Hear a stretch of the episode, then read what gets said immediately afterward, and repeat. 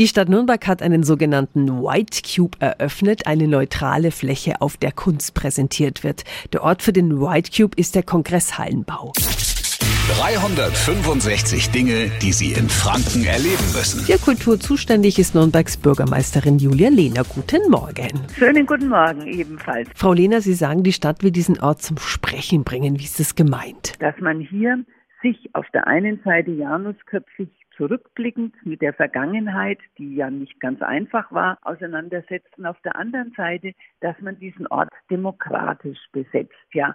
Und zudem wissen wir seit langem, dass Nürnberg einen großen Bedarf beziehungsweise Mangel an Räumlichkeiten hat für künstlerische Produktionen, also Ateliers, Musikproberäume oder eben auch Ausstellungsflächen, wo man auf Zeit Kunst präsentieren kann. Der White Cube umfasst so 500 Quadratmeter. Und äh, was passiert dort in den nächsten Wochen? Bildende Künstler. Darüber hinaus wird es Musik geben. Es gibt Präsentationen vom Staatstheater. Es wird Lesungen geben. Also das heißt, wir bespielen den Ort und wir öffnen diesen Ort für alle Bürgerinnen und Bürger im Moment auf Zeit, bis wir eben Pläne insgesamt entwickelt haben. Aber das ist so mehr oder weniger ein Probelauf. Mhm. Der Eintritt in den White Cube soll dann kostenlos sein. Die Stadt bringt bald einen Newsletter heraus mit mehr Infos. Mehr Infos, auch den Link zum baldigen Newsletter, finden Sie auf radiof.de.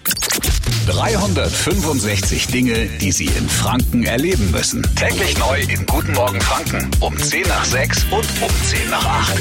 Radio F.